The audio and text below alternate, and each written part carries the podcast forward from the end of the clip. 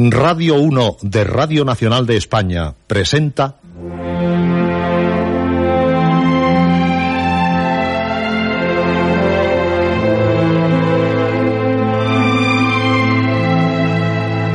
Historias.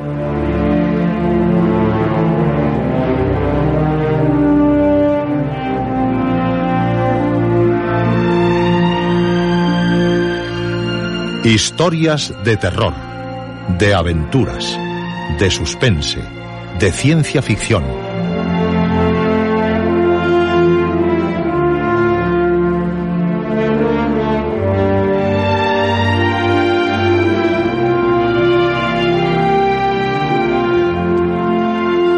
Un programa escrito y dirigido por Juan José Plans.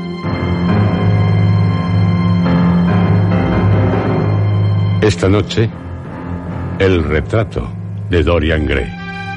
Segunda parte.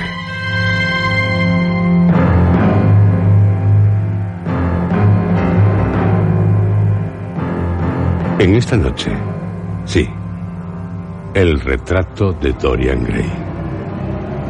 Una historia de historias. Una historia de Oscar Wilde en el centenario de la muerte de su autor.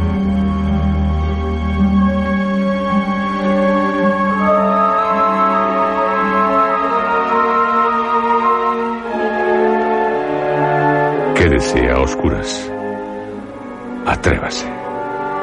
O a la luz de una vela.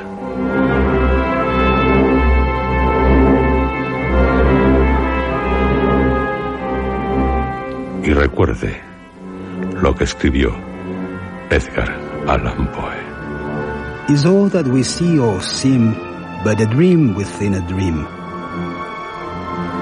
Todo lo que vemos o parecemos no es más que un sueño dentro de un sueño.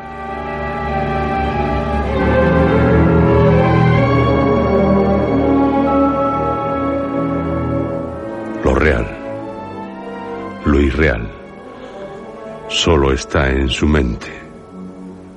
Solo. Y en su mente alguien ya le aguarda. Es un hombre y está ante un biombo abierto. Tras el biombo, su retrato. Toda una obra de arte. Pero por algo él lo oculta.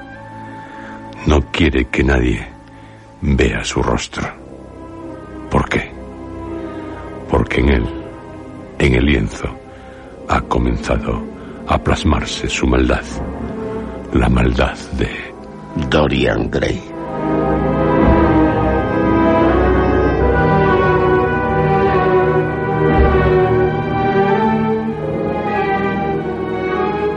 Dorian Gray. Lo poseía y aún lo posee todo. Bello, joven, rico, pero quiso más. Quiso la eterna juventud, la eterna belleza. Y él, por lograrlo, sacrifica hasta su alma. Como lo hubiera hecho su creador, Oscar Wilde. Su maldad no se refleja en su rostro, pero sí en su retrato. El retrato de Dorian Gray. Vuelvo a abrir el libro.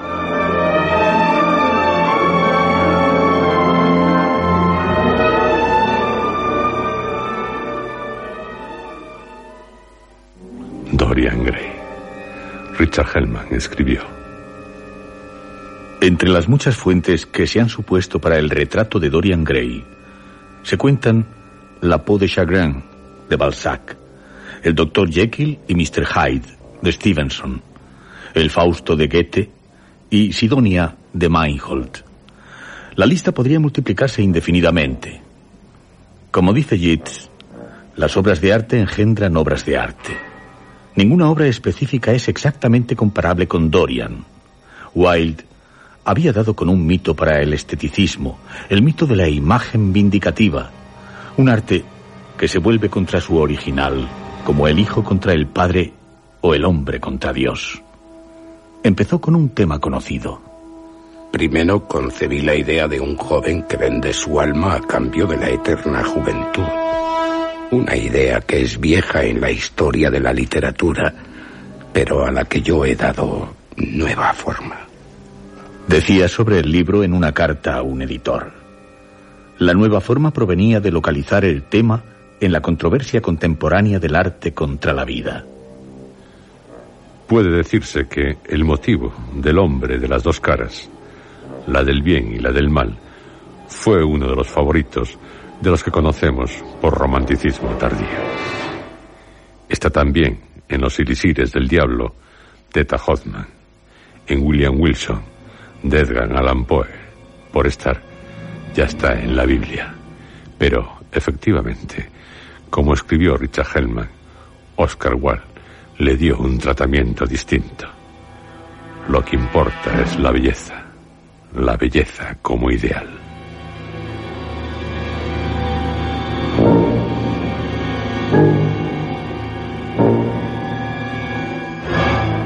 Oscar Wilde, con el retrato de Dorian Gray, adularía a un hermoso joven que se supone fue amante suyo, John Gray, que quería ser poeta.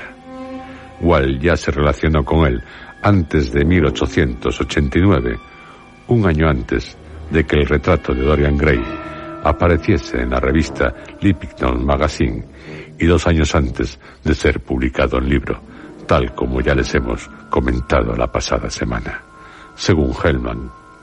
Probablemente Wilde llamó así a su protagonista, Gray, no para señalar un modelo, sino para halagar a Gray identificándole con Dorian. Gray captó la indirecta y en cartas a Wilde firmó Dorian.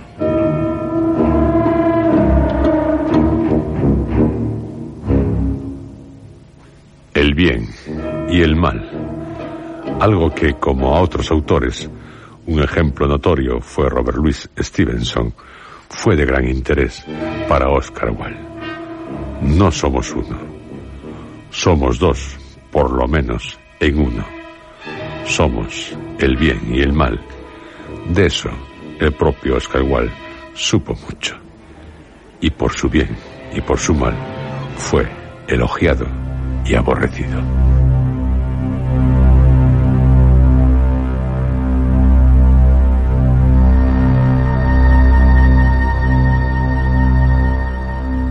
Nació Oscar Wilde, Oscar Fingal O'Flaherty Wills Wilde, el 16 de octubre de 1854 en Dublín, en la Westland Road 21. Fue hijo segundo de William Wilde, Sir William Robert Wills Wilde, médico. Se establecería como oculista y otorrinolaringólogo en Dublín. Peter Fang, uno de los biógrafos de Oscar Wilde, nos dice: Tuvo pacientes reales que pidieron su consejo, y numerosas distinciones honoríficas dan testimonio de su fama. Se le eligió miembro de la Academia Real Irlandesa, médico de cabecera de la reina Victoria, y finalmente, en 1864, se le concedió un título de nobleza. Al final de su vida, sin embargo, era un hombre destrozado, rechazado por la sociedad que un día había ensalzado sus méritos. Un proceso lo había arruinado.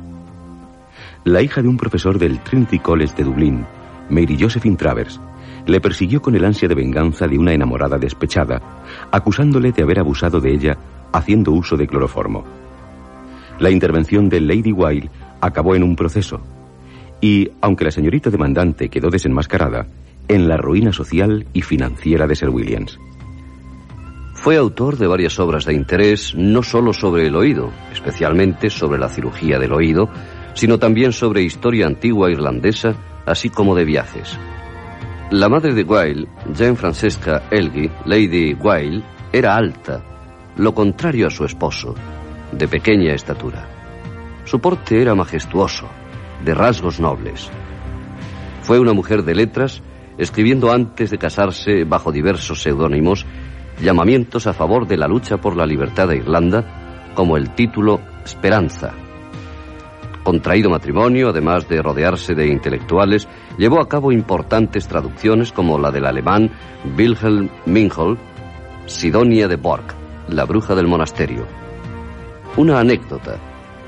cuando nació Oscar Wilde, su madre hubiera preferido una niña. Escribe Peter Funk. Tal deseo suele ponerse en relación con el hecho de que Lady Wilde vistiese de niña a Oscar hasta que éste tuvo seis años, y con sus inclinaciones de años más tarde. A esto hay que decir que en Irlanda hubo una época en que era habitual vestir a los niños de niña para defenderlos de las brujas, pues las brujas, naturalmente, solo se interesan por los niños pequeños, según T.G. Wilson en Victorian Doctor. Oscar Wilde, en 1864, ingresaría en la Portora School de Enniskillen, villa al norte de Irlanda. En 1871, en el Trinity College de Dublín, donde mostró su entusiasmo por las lenguas clásicas y su poco interés por las ciencias. Tenía una gran memoria. En octubre de 1874, año en el que gana la medalla de oro, Berkeley, por su trabajo sobre los poetas griegos que habían sido editados por Meineke, comenzó sus estudios en el Magdalen College de Oxford. Según Oscar Wilde, en De Profundis, los dos momentos más cruciales de mi vida fueron cuando mi padre me envió a Oxford y cuando la sociedad me envió a la prisión. Los maestros que influyeron notablemente en Oscar Wilde en Oxford fueron John Ruskin, un gran crítico de arte, y Walter Horatio Pater, defensor de la belleza por la belleza. La porcelana, principalmente la porcelana china azul, de los siglos XVII y XVIII, era en aquella época una de sus pasiones. Tras un viaje a Italia, en su primer viaje a Italia, moriría su padre en 1876, que le dejó una herencia insuficiente para vivir de ella el resto de sus días, por lo que sabía que tendría que acabar haciendo, según sus palabras, cualquier trabajo horrible para ganar el pan. Tal pan, decidió, se lo ganaría como poeta y crítico de arte, aunque poca fortuna tuvo con sus primeras poesías. Ganaría en 1878 el premio Newdigate de poesía con su poema Rávena y obtendría sobresaliente en el examen final de carrera para el título de Bachelor of Arts. Estando en Oxford, se enamoraría de Florence Balcom, de 17 años de edad, que tenía para Wilde el rostro más hermoso que yo en mi vida he visto pero tal amor concluiría al casarse Florence con otro.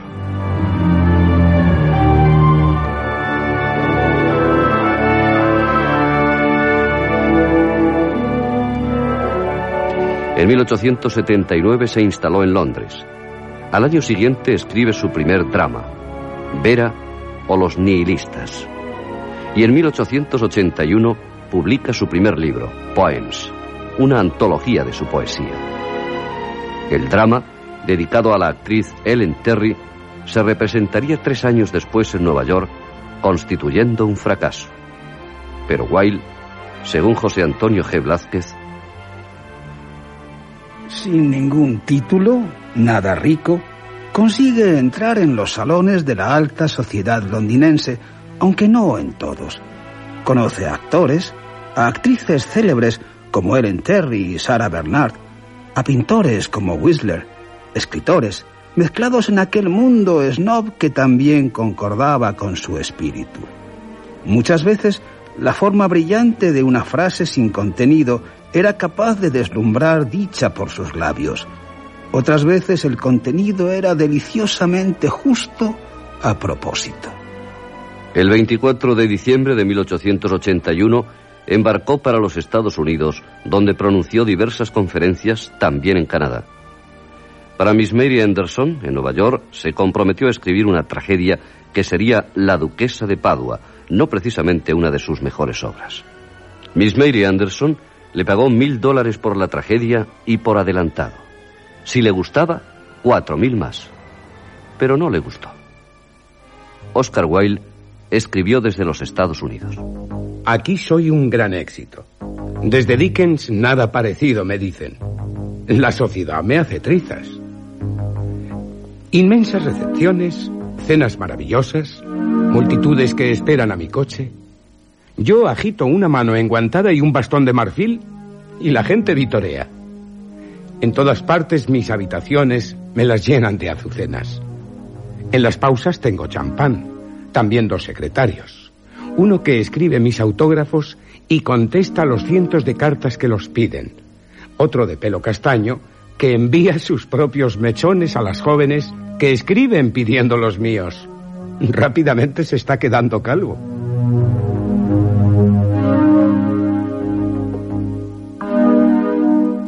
En 1883, tras unos meses en París, donde conoció a Verlaine, Victor Hugo, Zola, Mallarmé, Degas, regresó a Londres. Al año siguiente, el 31 de mayo de 1884, se casa con Constance Mary Lloyd. Oscar tiene 30 años y ella 26. Se instalaron en el barrio de artistas de Londres, Chelsea, en la Tite Street 16, en una elegante casa. Nace en 1885 su primer hijo y en 1886 el segundo. En este año, tras conocer a Robert Ross, se comenzó a rumorear sobre su doble vida. A partir de 1885 colaboró como crítico en la revista Paul Mall Gazette y ocasionalmente en otras como Dramatic Review o Court and Society Review. Publicó en 1887 sus primeros cuentos y dirigió una revista para mujeres, Women's World, que apareció en noviembre. Abandonaría la dirección en 1889. Pero, un año antes, ya había publicado su primer libro de cuentos, El Príncipe Feliz y otros cuentos. En 1889, en el Blackwood's Magazine, aparece su relato El retrato de Mr. WH. Es un año en el que ya se dedica claramente a sus relaciones homófilas. En 1890, tal como ya les hemos recordado la pasada semana, publicó en la revista Leaping Cuts Magazine su famosa novela El retrato de Dorian Gray, que al año siguiente se editaría en libro. En este 1891 también apareció su libro de ensayo Intenciones, así como El crimen de Lord Arthur Saville y Una casa de granadas. Escribiría en París, entre noviembre y diciembre, Salomé, y se iniciarían sus relaciones con Lord Alfred Douglas, a punto de cumplir los 21 años cuando Wilde lo conoció a principios de tal año, 1891. Hijo menor del marqués de Queensberry, dicen que déspota y malcriado.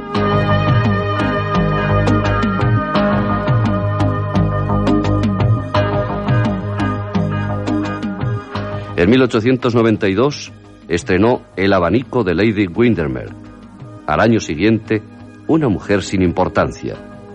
Salomé aparecerá en francés y en 1894 en inglés. La vida de Oscar Wilde ya constituía todo un escándalo.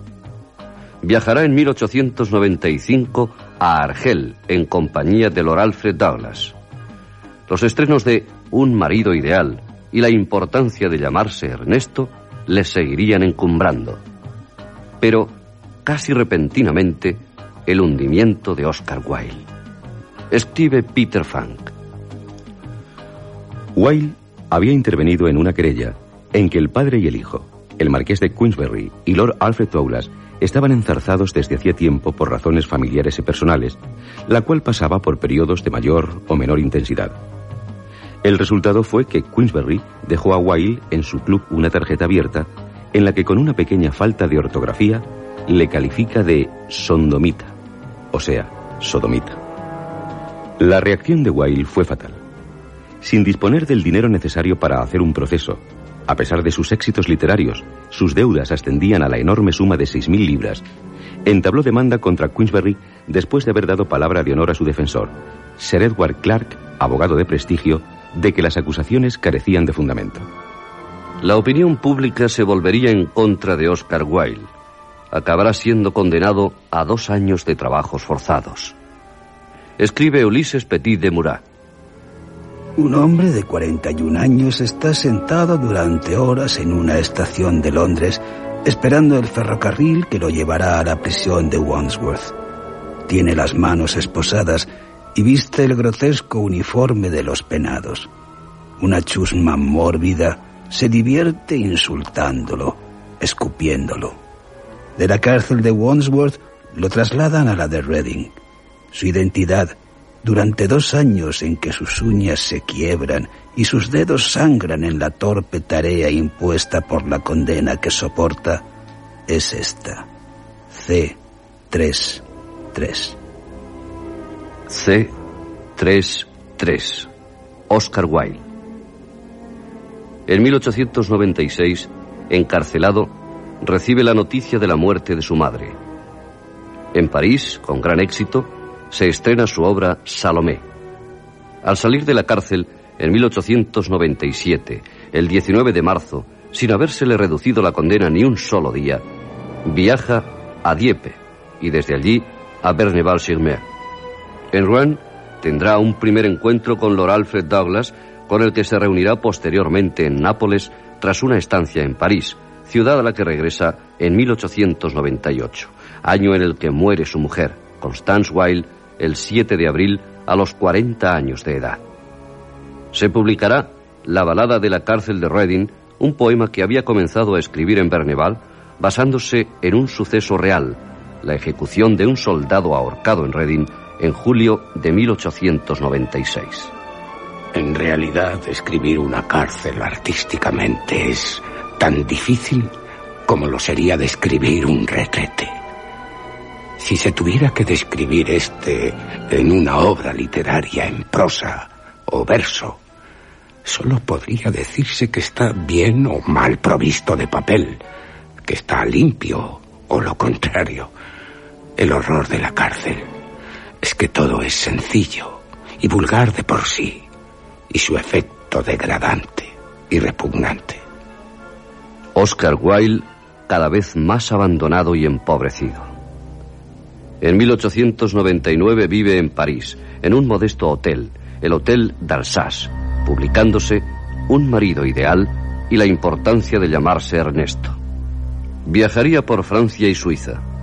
En 1900, en octubre, es operado de una otitis aguda, falleciendo en el Hotel d'Alsace el 30 de noviembre, tras dos días de espantosa agonía. El 3 de diciembre fue enterrado en el cementerio de Bagneux. Sus restos, en 1909, serían trasladados al parisino cementerio de Père Lachaise, donde aún reposan, habiéndose publicado el año anterior sus obras completas. En la tumba, con una escultura de Jacob Epstein, hay inscritas unas palabras de La balada de la cárcel de Reading. Y extrañas lágrimas llorarán por él, el jarro de la piedad ya roto antaño. Porque quienes le lloren serán los parias, y los parias eternamente lloran.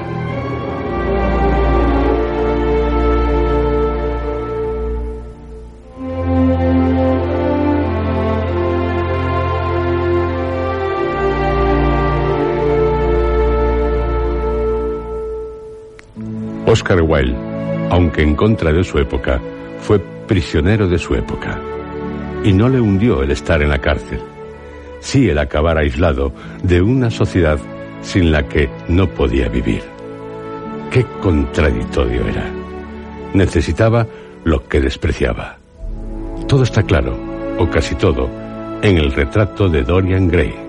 Para Robert Merck, un cuento fantástico, un drama psicológico y una novela de aventuras. Esta obra, como otras suyas, se utilizaría en su contra en los procesos. Por ejemplo, en el primer proceso se leerían bastantes partes de la obra, en abril de 1895. En el tercer y último proceso, el jurado lo encontrará culpable, salvo de una acusación de cuanto se le imputa. Alfred Taylor, que le presentó a Lord Alfred Douglas, también acusado, será puesto junto a Oscar Wilde en el momento en que el juez, el honorable Wills, pronuncie sentencia. Una vergonzosa sentencia. El crimen por el cual han sido condenados es tan terrible que uno debe refrenarse severamente para no describir, con un lenguaje que prefiero no usar, los sentimientos que deben suscitarse en el pecho de todo hombre de honor que haya oído los detalles de estos dos terribles procesos. No tengo la más mínima sombra de duda de que el jurado ha llegado a un veredicto correcto en esta causa. Espero que aquellos que a veces se imaginan que un juez es indiferente en una causa sobre decencia y moralidad, porque cuida de que ningún prejuicio le interfiriera, puedan comprobar que esta actitud es compatible con el sentimiento de la más grande indignación ante las horribles acusaciones presentadas en contra de ustedes. No es necesario que los arengue. Personas que hacen semejantes cosas deben estar muertas a toda sensación de vergüenza y uno no puede esperar producir ningún efecto sobre ellos. Este es el peor caso que he tenido que juzgar. De que usted, Taylor, mantenía una especie de prostíbulo masculino, no existe ninguna duda. Y de que usted, White, ha sido el centro de una corrupción que se iba propagando, una corrupción de la peor especie entre hombres jóvenes, tampoco existe la menor duda. Bajo tales circunstancias, aguarden la sentencia más severa que permite la ley. A mi juicio es totalmente inadecuada para una causa como esta. La sentencia de este tribunal es que cada uno de ustedes sea encarcelado y mantenido a trabajos forzados durante dos años. ¡Qué vergüenza! ¡Increíble! ¿Y yo? ¿No puedo decir nada, su señoría? El juez no contestó a Oscar Wilde se limitó a hacer una señal con la mano a los guardianes para que se llevaran rápidamente a los detenidos. Fue disuelto el jurado y el tribunal se retiró.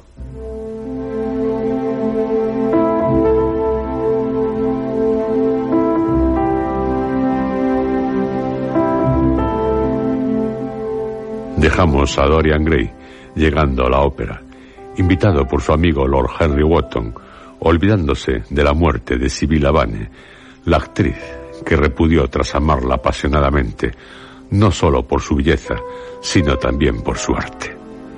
Y despreocupándose, o intentándolo, de la crueldad que comienza a aparecer en el retrato que le hizo su amigo el pintor Basilio Hallward. Envejecería su imagen de lienzo, pero él seguiría siendo joven bello.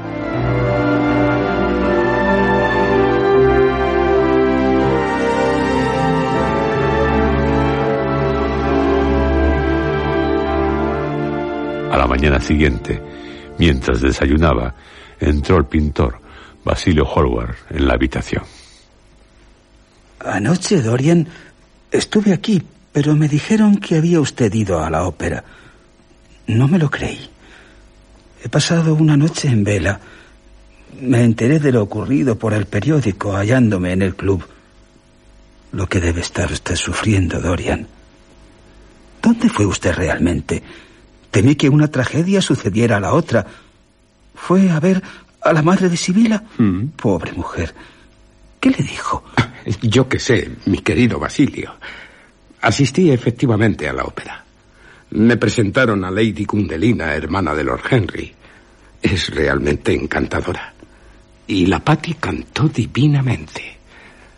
No hable usted de cosas desagradables, Basilio. Esa mujer también tiene un hijo, un muchacho encantador, creo. Y ahora hablemos de usted y de lo que está pintando. Pero, Dorian, mientras Sibila Vane yacía muerta, estaba usted en la ópera. Increíble. Calle, Basilio. El pasado es el pasado. ¿Llama pasado? ¿Ayer? La gente superficial es la única que necesita años para librarse de una emoción. ¿Aún así? Un hombre dueño de sí mismo puede poner fin a una pena con la misma facilidad con que puede inventar un placer. No quiero estar a merced de mis emociones. Quiero tenerlas, hacerlas agradables y dominarlas. Es, es horrible. Aquel joven que iba a posar todos los días a mi estudio. Era usted sencillo, bueno. Y ahora, ahora habla como si no tuviese corazón ni piedad. Es la influencia de Lord Henry. Le debo mucho a Lord Henry, Basilio. Y no sé lo que usted quiere. Querría encontrar otra vez al Dorian Gray que pinté. Llega tarde, amigo. Ayer, Cuando supe que Sibila Vane se había suicidado. ¿Suicidado? ¡Qué horror! No, no, no. Es una de las mayores tragedias románticas de nuestro tiempo. Sibila ha vivido la más bella tragedia. Fue una heroína. La última noche que trabajó, la noche que usted y Lord Henry la vieron, trabajó mal, porque había comprendido la realidad del amor. Ayer lloré por ella, pero tal emoción pasó. Basilio, era un colegial cuando usted me conoció. Ahora soy un hombre, tengo nuevas pasiones, nuevos pensamientos, nuevas ideas. Soy diferente, pero no por eso debe quererme menos. Estoy cambiado, pero usted siempre será mi amigo. Es verdad que quiero mucho a Lord Henry, pero sé que usted es mucho mejor que él. Dorian. No me abandone, Basilio. Soy como soy. Bien, bien. No volveré a hablarle de Sibila Vane. La información judicial tendrá lugar esta tarde.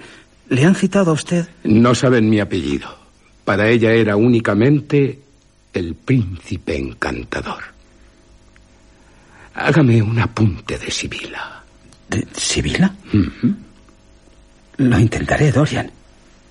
Pero necesito que venga usted a posar para mí otra vez. Imposible. ¿Acaso no le gusta el retrato que le hice? A propósito, ¿dónde está? ¿Por qué ha corrido el biombo delante de su retrato?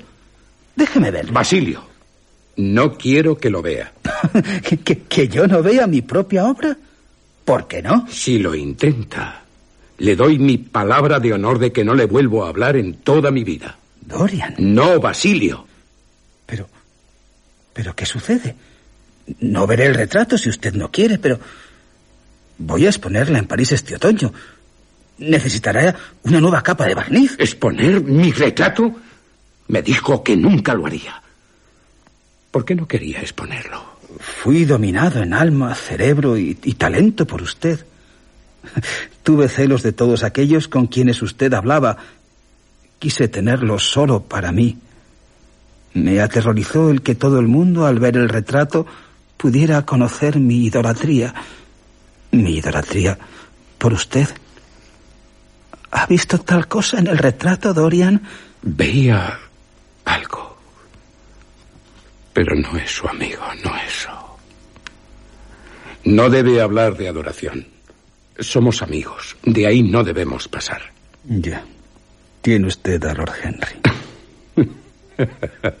Se pasa los días diciendo cosas increíbles. Me gustaría hacer su vida. ¿Posará otra vez para mí? Imposible. No debo servirle más de modelo. Hay algo fatal en el retrato. Tiene vida propia.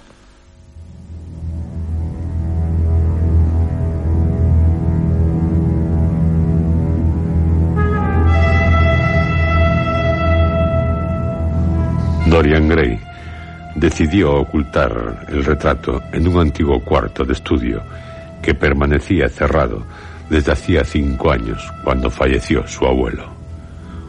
Una gran colcha de raso encarnado, realzada con gruesos bordados de oro, serviría para envolver el retrato. Tal vez pudiera utilizarse de paño mortuorio. Ahora se trata de que tape algo que tiene corrupción propia. Los que son los gusanos para un cadáver. Mis pecados lo serán para la imagen pintada sobre el lienzo. Mancha su belleza y corroen su gracia. La profanan y la cubren de vergüenza. Pero la imagen permanece viva. Un célebre enmarcador y su ayudante se encargaron de subir el cuadro al cuarto de estudio. Y solo Dorian Gray tenía la llave de tal cuarto. Bajo su sudario de seda, la cara pintada en el lienzo podría volverse bestial, inmunda. ¿Qué importaba? Nadie la vería, ni él. ¿Para qué observar la corrupción de mi alma?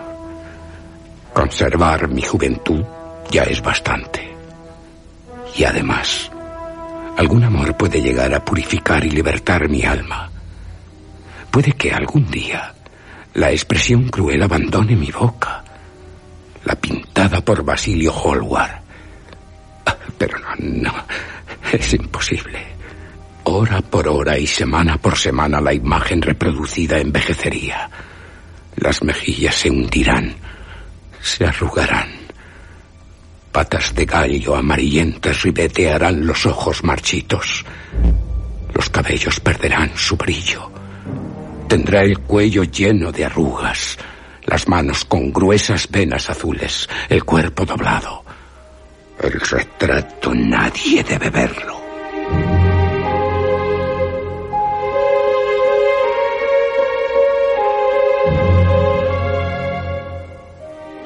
Dorian Gray acabará leyendo un libro que Lord Henry Wotton le había enviado. Era el libro más extraño que había leído. Le parecía que con vestimenta exquisita y al fino sonido de flautas, los pecados del mundo pasaban mudos ante él. Las cosas en las que había soñado vagamente se volvían reales de repente.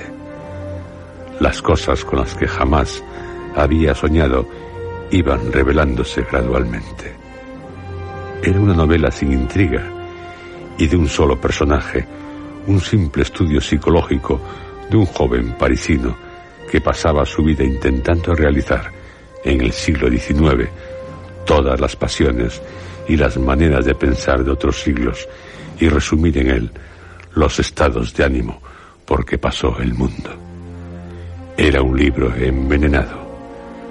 Un pesado olor a incienso parecía impregnar sus páginas y perturbar el cerebro.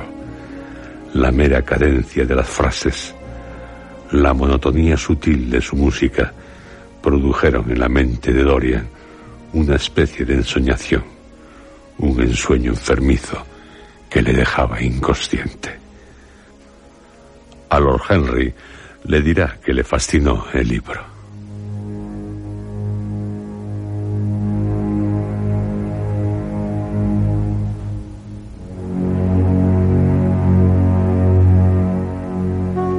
Durante años, Dorian no pudo liberarse de la influencia del libro, o jamás procuró liberarse de ella.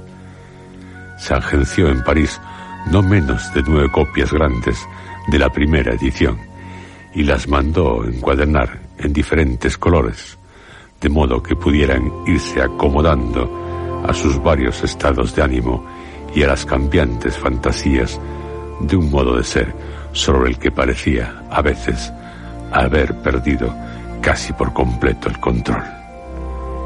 El héroe, el maravilloso joven parisino, en quien se mezclaban tan extrañamente los temperamentos romántico y científico, se convirtió para él en una especie de prefiguración suya.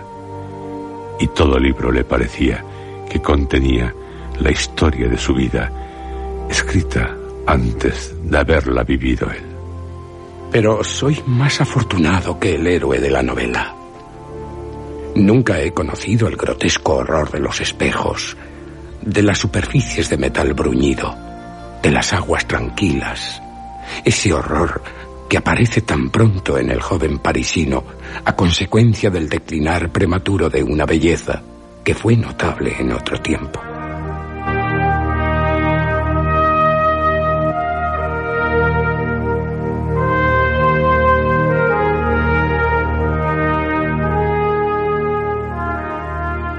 Algunas veces, encerrándose en el cuarto de estudio, con un espejo en la mano, frente al cuadro, confrontaba el rostro que se había hecho viejo y maligno con su propio rostro que le sonreía en el espejo. Examinaba con placer los estigmas atroces que deshonraban aquella frente arrugada o que se retorcían alrededor de la boca gruesa y sensual, preguntándose cuáles eran más horribles, si las señas del pecado o las de la edad. Había sido envenenado con un libro. En ciertos momentos consideraba simplemente el mal como un medio necesario para la realización de su concepto de la belleza.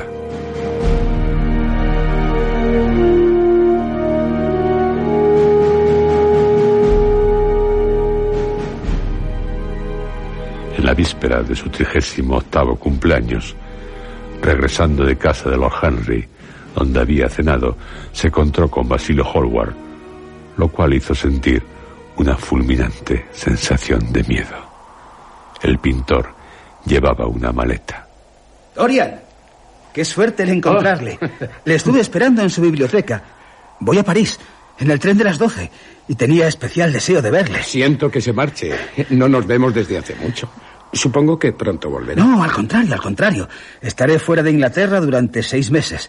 Pienso alquilar un estudio en París y encerrarme en él hasta que dé fin a un gran cuadro que tengo en la cabeza. Pero no era de mí de quien quería hablarle. Ya que estamos delante de su casa, deseo decirle algo. Es un placer. Pase. Pero no llegará usted tarde al tren. Tengo tiempo suficiente. No olvide de que no se debe hablar de cosas serias. no hablaremos de mí. Es a propósito de usted, sí. Ah, solo le entretendré media hora. ¿Media hora? Creo conveniente que se entere de las cosas horribles que se cuentan de usted en Londres. No, no, no. No deseo conocerlas. Me apasionan los escándalos de los demás. Pero los que me conciernen no me interesan nada. Carecen de novedad. Seriamente deben interesarle, Dorian. No. Todo caballero está interesado por su buen nombre. Como comprenderá, yo no creo ninguno de esos rumores. Y además, además no puedo creerlos en cuanto le veo a usted. El vicio se inscribe por sí mismo en el rostro de un hombre. Y no veo el vicio en su rostro. Pero, pero, ¿por qué tantas personas en Londres no quieren venir aquí a su casa ni invitarle a las suyas? Lord Staveley me dijo cosas horribles de usted delante de todo el mundo. ¿Por qué su amistad es tan fatal para los jóvenes?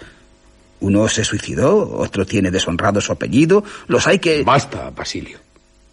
Hay algo peor. Sé que Lord Henry y usted son inseparables y por esta razón no debería usted haber hecho del nombre de su hermana un objeto de burla. Basilio, va demasiado lejos. Dorian, cuentan que se le ha visto salir furtivamente al amanecer de casas infames y penetrar sigilosamente, disfrazado, en las más inmundas guaridas de Londres. Yo le conozco a usted y sé que es incapaz de semejantes cosas. Conocerle a usted. Querría conocerle. Pero para esto sería necesario que viese su alma. Y solo Dios. ¿Ver mi alma? Usted mismo la verá esta noche. Es la obra de sus propias manos. ¿Por qué no iba a verla? Podrá contárselo a todo el mundo si quiere. Nadie le creerá. Y si le creen, me amarán más todavía. Va a contemplar la corrupción cara a cara. Va a ver eso que solo a Dios es dado contemplar, según... Eso es una blasfemia, Dorian. Estoy esperando, Basilio. Por favor, por favor, desmienta lo que dicen de usted, Dorian. Suba usted conmigo, Basilio. Llevo un diario de mi vida, día por día. Y no sale nunca de la habitación donde lo escribo. Se lo enseñaré.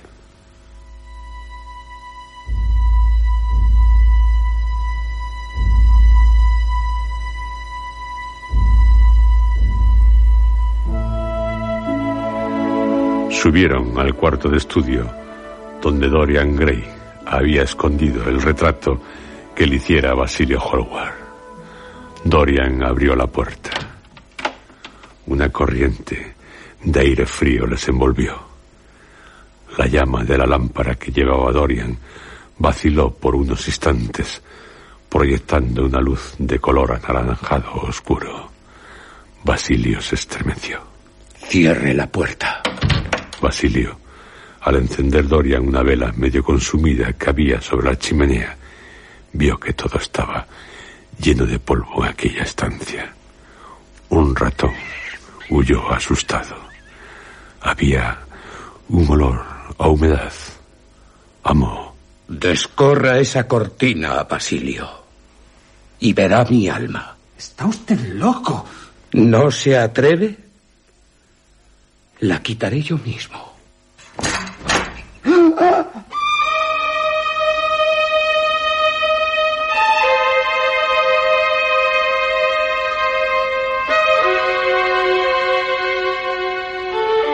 Basilio vio a la luz de la vela la horrible cara que parecía gesticular en el lienzo. Notó en aquella expresión algo que le llenó de repulsión y de terror. Era aquella la cara, la propia cara de Dorian Gray. Reconocía su pintura, pero la visión monstruosa le horrorizó. Basilio se acercó al lienzo. En la esquina izquierda estaba su nombre. Era una odiosa parodia, una infame y noble sátira. Él no hizo aquello nunca. ¿Por qué aquella transformación? ¿Qué significa esto, Dorian? Hace años, cuando era un adolescente, usted me aduló y me enseñó a sentir orgullo de mi belleza. Un día me presentó a uno de sus amigos, Lord Henry, que me explicó el milagro de la juventud. Dios mío. Y usted hizo ese retrato que me reveló el milagro de la belleza. En un momento de locura que ahora mismo no sé si siento o no haber tenido, hice una promesa. La recuerdo. Es imposible que usted fuera siempre joven y que la pintura envejeciera.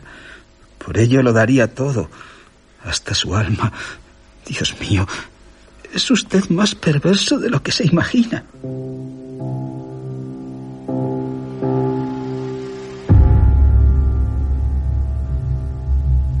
Basilio examinó más detenidamente el lienzo. La superficie no parecía haber sufrido ninguna alteración. Era de dentro, en apariencia, de donde surgían la vergüenza y el horror. La lepra del pecado parecía corroer aquella cara. La putrefacción de un cuerpo en el fondo de una tumba era menos espantosa.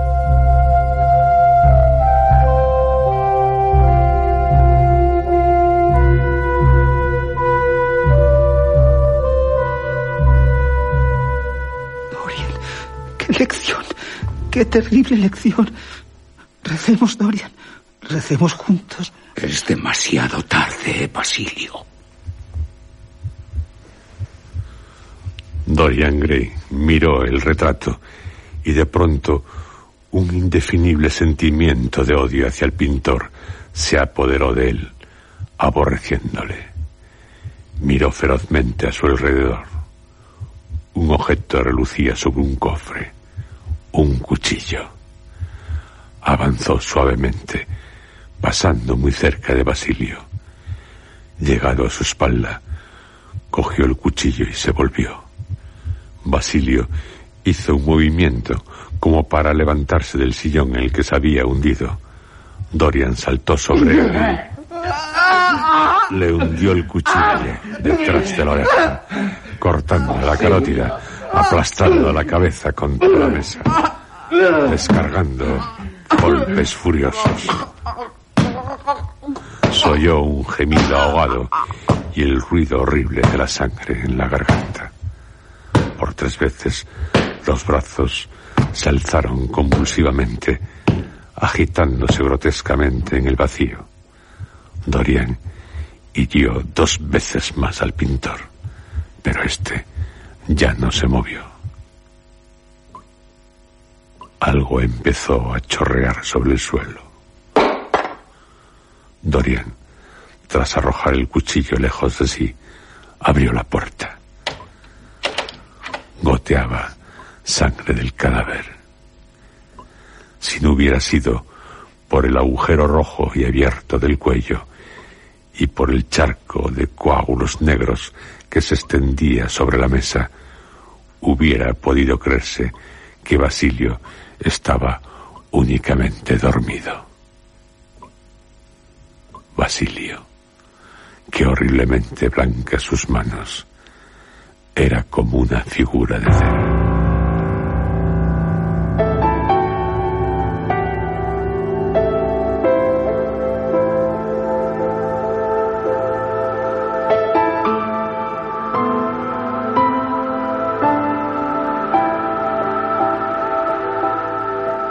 Qué tranquilo estaba Dorian Gray. La casa en silencio. Nadie sabía que Basilio había ido a su casa. Iba a coger el tren para París. Guardaría los objetos del pintor. Y se le ocurrió. Salió sigilosamente a la calle y llamó.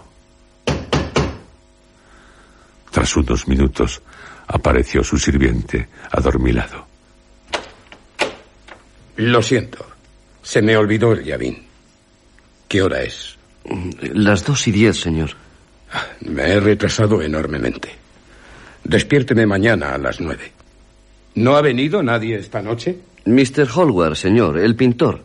Estuvo aquí hasta las once, pero se fue para tomar el tren. Siento no haberle visto. ¿Ha dejado algún recado? No, dijo que le escribiría desde París, de no encontrarle en el club. Bien. No se olvide de llamarme a las nueve. No, señor.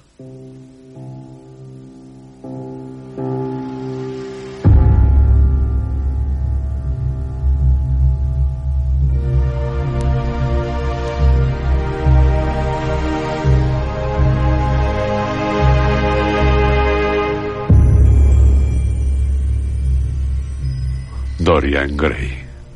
Su rostro, bello, joven, pero en el retrato. Su rostro es horrible, el de un monstruoso pavo real. Y bajo el cuadro, el cadáver de Basilio Howard sigue goteando. Y hay un gran charco de sangre.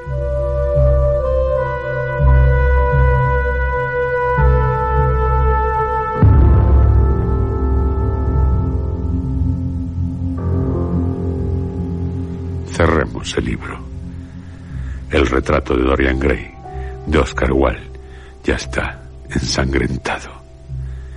Quédese con este horror. Un horror que lo hundirá en una espantosa pesadilla, que es lo que deseamos tenga usted, todos ustedes.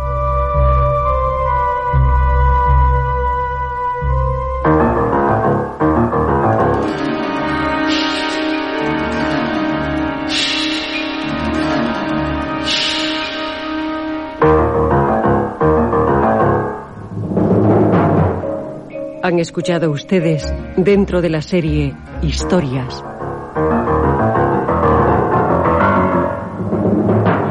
El retrato de Dorian Gray. Segunda parte.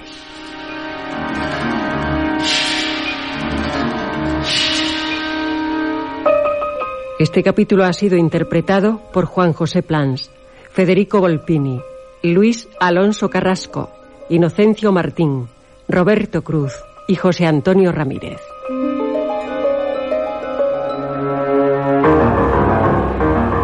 Efectos especiales, Joaquín Úbeda. Realización técnica, Adolfo Abarca. Dirección, Juan José Plans.